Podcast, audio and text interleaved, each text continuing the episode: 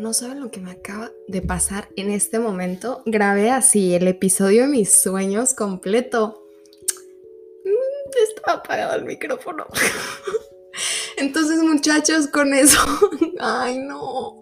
Empezamos el segundo episodio de la temporada 2. Neta, no lo puedo creer. No puedo creer lo que. O sea, literal, le mandé un mensaje a una amiga de que, güey, es el mejor episodio que he grabado en mi vida. Y en eso reviso. Y yo de, con razón. O sea, es que, ay, no, ni modo. A ver, yo sé que prometí no tener más excusas y ser más constante y se los juro, aquí estoy y con excusas más de un mes después, pero en todo este tiempo pasaron muchas cosas. Una siendo el podcast cumplió un año, y decir 10 años. Cumplimos un año el 10 de marzo, así que fue cumpleaños de esta cosita divina. Si nos escuchas desde 2020, te lo agradezco muchísimo y si apenas estás empezando también, obviamente te lo agradezco un chingo, pero prometo mejorar bueno, seguir intentando. Mira, por lo menos voy a prender el micrófono cuando me ponga a grabar.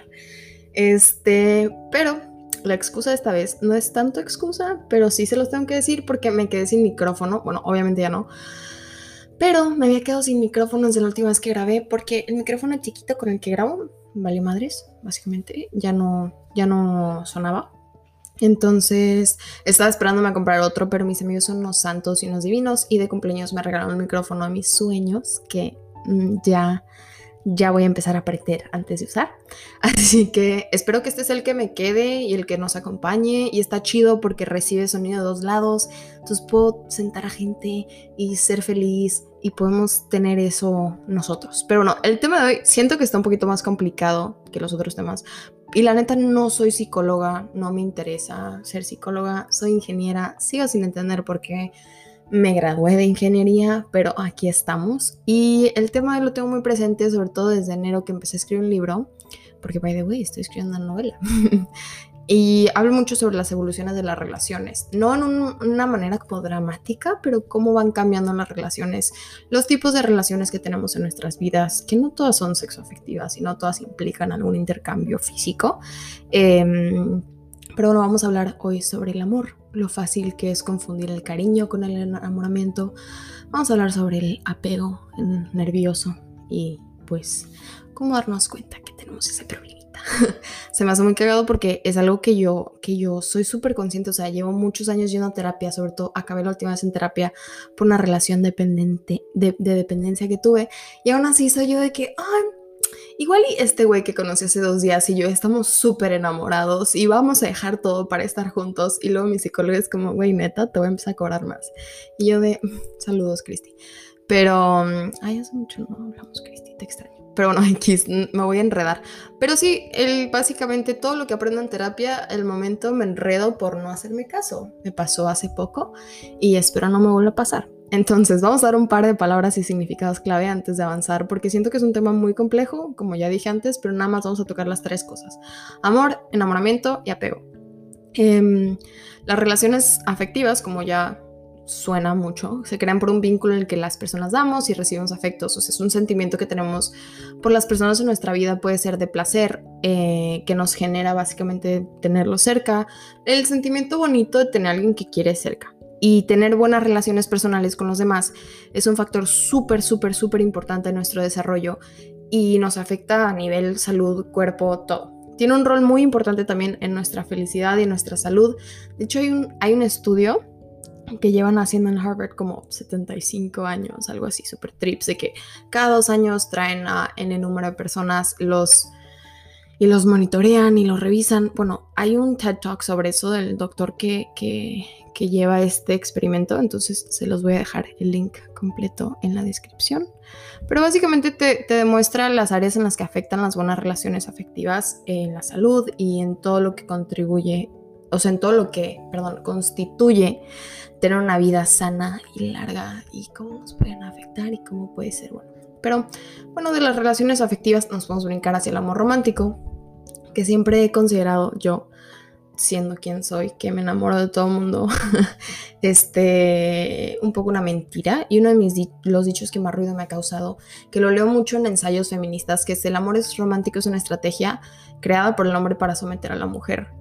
Em, porque el amor romántico a veces lleva mucho sufrimiento de algún lado de la pareja, no siempre, obviamente, este, pero es algo que generalmente se ve y es algo que se proyecta mucho, pero mm, no vamos a entrar en detalles sobre eso, eso es tema para otro día, solamente un pensamiento que tengo cada vez que leo esa frase. Entonces el enamoramiento lo conocemos como una de las drogas más potentes porque es capaz de nublarnos la visión por completo, o sea, toda la actividad que tenemos en el cerebro cuando estamos enamorados eh, los neurotransmisores y todo eso está la dopamina, que es la que la conocemos porque genera relajación y placer. La serotonina nos ayuda a regular los estados de ánimo, influye sobre el deseo sexual. Está la noradrenalina, que también es importante porque influye en la, eh, influye en la conducta sexual. Obviamente todos estos neurotransmisores, hormonas, todo, influyen en muchas cosas más. Como les digo, yo las cosas que sé es por Google y terapia. Entonces, lo voy a mantener súper simple para no causar enredos ni confusiones, pero ahí luego lo googlean, hablan con su terapeuta. Si estudian psicología, qué chido, echen un grito. Hay cosas muy interesantes por ahí que podemos platicar. Si quieren, si no, no pasa nada. pero bueno, sigamos. Em, cuando nos enamoramos, sobre todo por primera vez, vivimos emociones súper intensas y somos capaces de transformar por completo nuestra percepción y nuestra vida. Y me ha pasado y me arrepiento, no lo recomiendo. Hay que tener relaciones conscientes y estar enamorados, pero quedarnos dentro de nosotros, ¿no? Pero por estar ligados el amor y el enamoramiento no significa que sean exactamente iguales, porque el amor tarda en aparecer y no está limitado al estar enamorado. Tiene diferentes etapas, lo vemos en diferentes personas, se transforma, o sea, es algo muy... está en todos lados. Y el enamoramiento es una reacción inicial y se enfoca más en una persona por la que sentimos atracción más que en todo el mundo en general, ¿no? Entonces, en lo personal me gusta contar historias porque pues el podcast se llama Una que otra historia. en mi vida, no sé si les haya pasado, y yo soy muy consciente que se deriva de mis apegos inseguros, em, suelo confundir mucho el amor con el enamoramiento. Es como que, ay, si esta persona hace cosas buenas por mí, claramente estamos enamorados, por ende le debo algo. o sea, como que mucho de mi enamoramiento entra en deuda y en dar y en dar y en dar y en dar y en dar. Y no está bien, no es sano. y llevo mucho dándole vueltas a este tema porque es algo que me gusta platicar y es algo que me gusta como que esté ahí, ¿no? Hay puntos en nuestras vidas, sobre todo si estamos en situaciones parecidas, que todos los actos de amor o de atención de una persona se pueden confundir con enamoramiento, sobre todo cuando tenemos bajo autoestima, cuando nuestras relaciones han estado condicionadas a cierto tipo de intercambio, cuando confundimos el amor con el sufrimiento y el martirio. Con el tiempo y la ayuda, obviamente, aprendemos que lo que pensamos que en algún momento fue amor resultó ser una, una dependencia, un apego nervioso. Y otra de las cosas que aprendí es que el apego emocional no está limitado a las parejas y obviamente es común, pero es común verlo en familias, hasta en las cosas, trabajo, ropa, o sea, literal en todos lados. Y aunque el amor nos produce todas estas emociones y nos genera cambios en la vida, el apego es el que nos, no nos deja ser nosotros mismos y nos hace dejar todo de nosotros atrás para poder estar pegados a alguien más y dejamos de depender de nosotros como fuente de nuestra felicidad para poder girar sobre el eje de alguien más. Y es muy peligroso eh, ante todo esto, justificar la dependencia con el amor, porque el amor, si bien implementado, debe ser una fuente de felicidad, de paz, de, de, bienestar en general, y no debe significar martirio ni sacrificio, porque estos apegos surgen mucho del miedo, de la manipulación, de una baja autoestima, y pueden haber comenzado, si no es que sí lo hicieron, desde que tenemos una infancia con, con, con estas relaciones afectivas no bien definidas o, que nos generan miedo, que nos condicionan. Eh, tenemos mucho miedo al abandono, eh, desequilibrio, sumisión. Suelen seguir algún tipo de patrón, pero no siempre, em, no siempre es el mismo. Y normalmente encontramos mucho la dinámica de víctima y victimario, lo cual a mí se me ha hecho muy curioso darme cuenta de eso. Mucho con el complejo del héroe y todas estas cosas que, bueno, se me hace interesantísimo, pero no es para tema de hoy. Consecuentemente, obviamente estas relaciones no acostumbran a ser estables y no nos van a dejar muchas cosas buenas. Para mí es muy importante saber, por qué respiras, que no todo el amor conlleva enamoramiento y es muy posible sanar y romper nuestros patrones de apego que nos causan daño y nos llevan al abandono de nosotros mismos, de nuestros sueños, de nuestras aspiraciones.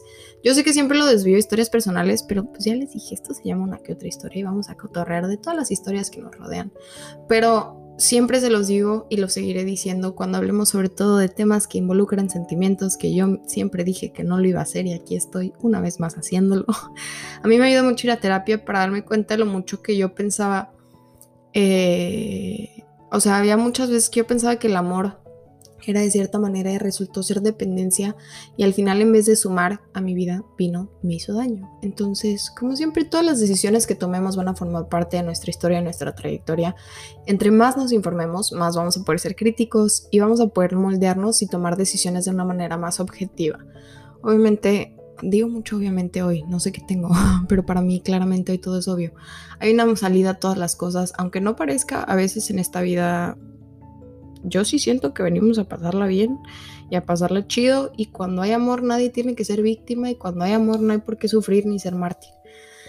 Entonces muchachos yo creo que la vamos a dejar por aquí porque nos pusimos muy profundos esta vez, pero si sienten que necesitan ayuda nunca duden en pedirla, recuerden que nadie debe dictar sobre sus vidas más que ustedes, tú eres la única persona responsable de tu felicidad, de tus sueños. Cuídate, apapáchate, rodéate de un chingo de gente que te llene de amor y que te adore.